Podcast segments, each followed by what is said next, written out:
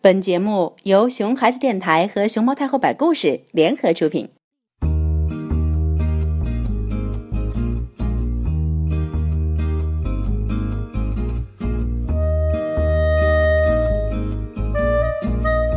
大家好，我是 Kerry，欢迎收听熊孩子电台。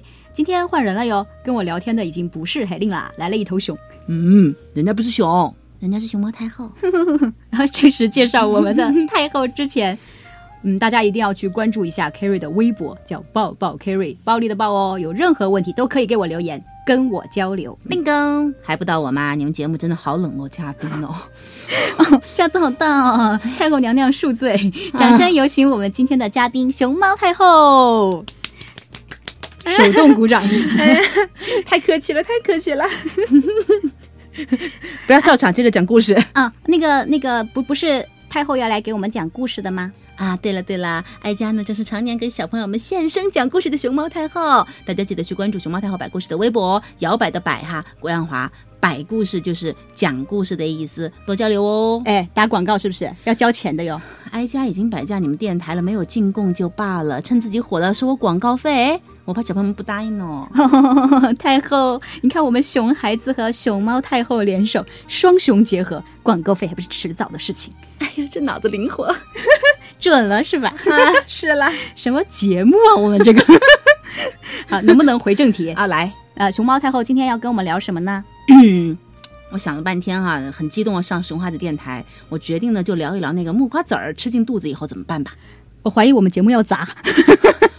今天其实我是很正经的来和大家摆故事的啊，是吗？啊，对啊，小时候都有过吃什么西瓜籽儿啊、葡萄籽儿以后，然后吃进肚子，被大人忽悠说脑壳顶顶要长树了嘛，是不是？脑壳顶上要长树，还要结果果、是吧嗯？我嗯我真的我真的我真的，你怎么知道？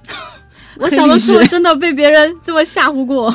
对啊，就吃进去了又不可能吐出来，然后想到这样的被这样一下了以后，就简直寝食难安了，对不对？对对对对对，嗯我就是我小的时候就是就是吃了西瓜子，然后别人说要要长这个讲树，我到第二天心里都还在想着这件事情。好好听今天的故事，回去告诉那个人。嗯，好的，好。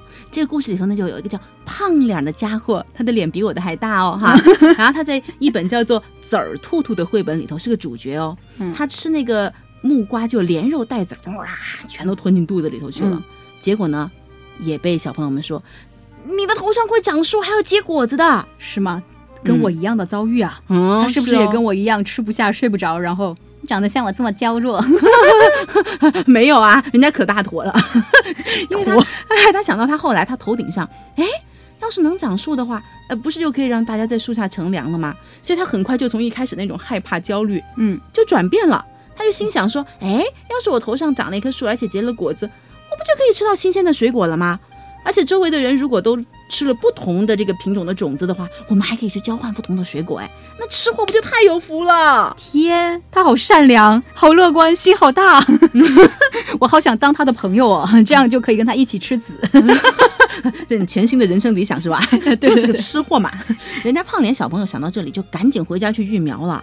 人家躺床上以后就开始担心，这个小树要是半夜长出来，会杵到床头，影响它生长的，所以他特意掉了一个头，睡到了床尾。天，他好有心哦。是，那早上起来果子可以得吃了吗？并没有。呃当时的情况是这样的哈，那个胖脸儿他一早起来以后就觉得，哎，哎，早上起来吃果子之前摸一摸头呗，哎，嗯可是，哎，怎么搞的呀？这这个头上没有啊？对呀、怎么嗯没有长出来？对呀、然后他就肚子痛了，嗯赶紧跑去上了个厕所，结果把前一天吃掉的木瓜籽儿全都送出来了哎，呀，我好像已经闻到了味 道， 是不是隐约觉得有点可惜？就觉得很可惜 哎啊，。错过了新鲜的瓜果。 对呀、为了为了就是长果子都睡到床尾去了嘛，是还是没吃着。对，嗯，不过我觉得听了这个故事，我反而觉得，哎，把那个籽儿吃到肚子里面是件挺美好的事情嘛。是啊是啊，那他其实也会害怕，但最后你会发现这个故事很很大团圆、很圆满的一个结局。嗯这个故事其实我也跟我们家小朋友讲过啊，毛妹当时，对，嗯那个当时也是一个夏天嘛，嗯家里头三天两头都要吃西瓜，然后呢，也听到有人跟他说：“你只把这个西瓜籽儿一定要吐出来啊，不然的话头顶会长西瓜啊。嗯，”我也不知道该怎么跟他说啊，所以我就嗯看到这个书以后， 好搞回家。 还有什么比吃着西瓜，然后听着这样的故事更扎实的给到吃瓜群众的福利吗？对，而且嗯你想这么、这么小哈，我们每一个人都被大人忽悠过。你看嗯毛妹现在零一零后，是不是？是哎，我们八零后、九零后、零零后、一零后，全部都被忽悠过。啊啊，我们吧是一 代的，好暴露年龄啊对对对嗯对。但是就是说，每一代人嘛，都是被大人忽悠，把籽儿吃进去就会长出树， 好恐怖。嗯，对，其实我们那个时候会害怕，然后对会担心，觉得好恐怖，是因为我们生活经验不足嘛，是的对，不对？我们不知道这个吃进去以后到底它是会进厕所还是会长长上头树 对对对，所以其实带着孩子一起来听这样的故事，我我自己很看重的一点就是，他们可以在这样的故事情节里头哈哈哈哈的这种笑嗯笑闹当中，然后就去补充他们的生活经验啊，对，因为小朋友的生活经验本来就不多，哎对，靠绘本来补充，对吧？嗯这就是呃，绘本带给小朋友们非常大的一个好处哎。呀，同道中人呢、嗯嗯，我再分享一个我们家的故事哈。好的就是好的我之所以会去在电台上头给小朋友讲故事，做这个熊猫太后摆故事，就是因为给小朋友录故事的时候，我们家小朋友那时候一两岁，嗯，他就痴迷一本叫做我现在都能背下这本书的名字叫《大预防针》，我不 怕。我怕，我这么大了我也怕。 而且肯定大多数小朋友都会怕嘛。对哎，对我们家小朋友那个时候他也很怕呀，嗯，拿到这个书以后呢，他超爱的，然后就每天早上八遍，中午八遍，晚上八遍，我八遍，我们家阿姨八遍，碰到他爸还要来八遍，真的是扒到我们看到这本书都怕了。 所以呢，我就把这个书给录下来了。 哦，这下这下你们全家都解脱了，是不是？并没有，他要听活人讲的， 哪怕是我们家阿姨操着重庆普通话讲呢，他都觉得很安逸。 就在我们全家因为预防针的这个书觉得生不如死，我都把这个书后来藏进书柜了。 就不想让他看见。，对，就在这个时候呢，他又该去打预防针了。哇，嗯，那其那实已经隔了几个月了，嗯，怕不怕？怕不怕？有没有生不如死的感觉？真的并没有。哎哇，好厉害哦！对对对，天，毛妹好勇敢。嗯，他其实之前也是超怕打针的，嗯但是那天呢去坐公交车打针的一路上，那天我没去，他爸带他去的，嗯他就一直在跟他爸爸爸就说那个打预防针我怕的这个故事。是他给爸爸讲，是不对是对对，他嗯，说那个预防针，它是送那个身体小卫士去身体里头和那个小细菌做斗争的，嗯，是来保护我的。然后呢，他们就去了嘛，去了以后，最后那个护士，咻，把那个针狙进去的时候呢，拘进去，他这个贵 妇，大家都能听懂的嗯哈，很形象的。然后他就轻轻地哼哼哼了一下嘛，然后就超淡定的就看着护士把这针打完了，哦嗯然后之后再打什么针，包括抽血的时候，他都平静的让他爸觉得，天，咋过了，好乖哦。哦，看来通过这件事情，那么爸爸，嗯。应该是有点儿怕打针的 吧？这 种吧，我们家我能毛爸爸看出来 毛爸爸晕针的，我觉得这故事应该跟他讲。 对呀、对呀、啊你跟毛爸讲一下这个绘本嘛，对要不然他打个针这么惊讶啊，我觉得很平常的事情 啊。我跟你讲，说实话哈，我们家小朋友爸爸他是很有段时间很受不了我在家里买买绘本的，哦因为就是就是买到剁手的那种节奏，因为绘本太多了嘛。我们家补充了两个、两个、三个书柜，关键是花爸爸的钱，我自己有掏 啦。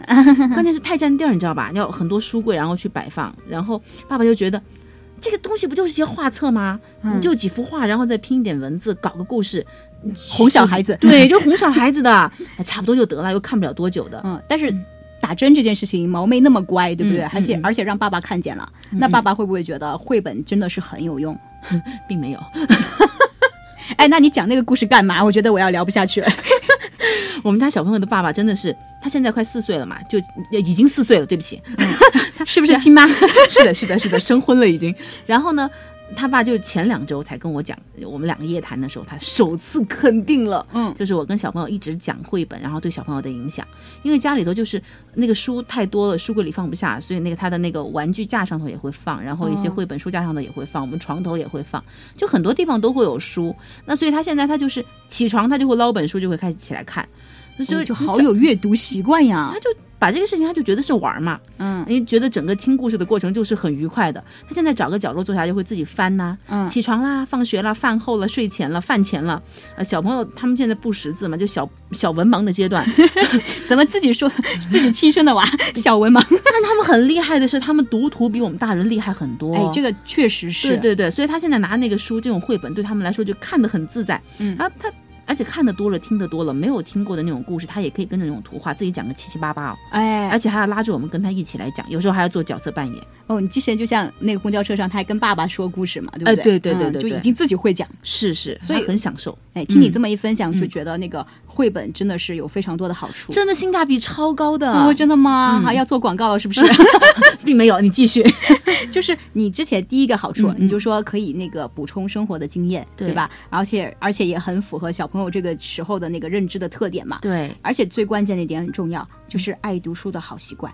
哎，没对不错，对很赞同。嗯，对对而且对你看他爱读书有什么好处？嗯就是读了多了，那么他积累了那个丰富的表达，嗯，那么他就更加乐于表达，也更善于表达。对嗯对，这个是有的。我他们幼儿园老师有一次就说，那天要下雨了，他跟我讲说，老师外面乌云密布的。这个词好高级哦，嗯，乌云密布。 对，那时候三岁，刚三岁。嗯但其实，嗯，还有一点就是要提醒家长的，就是你不要觉得小朋友他们爱看绘本了，就之后一定会很爱看文字书。嗯，其实因为从那个绘本到看文字书这个有个中过间程哈。嗯对对对，小朋友还有经历一个很重要的一个过渡。呃，但是这个阶段就是在我们的小朋友他没有正式进入那个幼儿园，开始嗯进入那个识字敏感区去认字、去看书这个阶段，其实我们抱着孩子和他们一起躺在床上，一起共读绘本的这个过程当中，你会发现哦，你和孩子的关系会变得很亲密、很温柔是、很温暖。你对刚。刚讲抱着孩子躺在床上一起看书，是是，然后他的背嗯紧贴着你的胸，和你一起翻看这本书的时候，对你们一起去体会这个故事里头的那些人，他们所经历的，他们所体验的。嗯，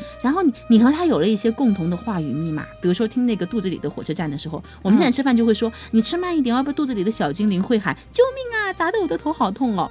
其他人会听不懂，但是你们之对，间就能听懂。这是你们之间的小秘密。对，这是嗯我们的话语密码，嗯而且你们这样的交流就会在一个很平等的、丰富的、也很有趣的这种语境当中进行啊。其实这些就为我们以后陪伴和引导孩子真正的去爱上阅读，有这样的一个能够陪伴他们一生的习惯，打下一个好的基础嘛。天，我觉得你一聊绘本你就收不住， 真的，对不 起，对话好啊多老师，你请上，到你了。不过不愧是专家，所以真是聊到这个领域就停不下来。 对我吧真是你的学生，老师，继续那。还没有吧？专家专家， 所以你看那个绘本哈、啊虽嗯然看起来就是一些颜色啊、呃彩色图啊、简单文字啊，对不对对对嗯对对？但是它真的是带给我们很多益处。对对听了你这个专家这么讲，我们就更加知道益处在什么地方了。哎呀，老师就是识货 啊！那是必须的呀。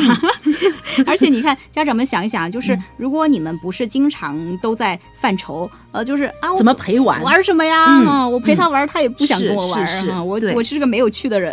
对，我不知道小朋友该玩什么啊。对，嗯你说，那你给他读个绘本，不是特别完美的选项吗？对，而嗯且还有绘本里头的那些东西，你也可以把它衍生做很多的游戏的。对，而且嗯我觉得有一有有一点要推荐给爸爸，嗯嗯因因为爸爸特别不知道该怎么陪小朋友玩。好多爸爸一陪小朋友玩，他就尴尬， 觉得难度好高。但是讲个故事，我觉得入门门槛比较低哦。为对对，还有很多人就觉得说我普通话不好，怎么讲故事？嗯那你说其实不是的，最关键的是你要不要去和他说话。小朋友在这个阶段，他更看重的是我爸爸妈妈他投入的去跟我聊天、讲故事对这个事情。抱在怀里，躺在床上，嗯这个感觉就已经很好是了。了是了，但今天嗯时间有限，所以关于绘本的好处还有很多很多很多。嗯，那我们该怎么引导？嗯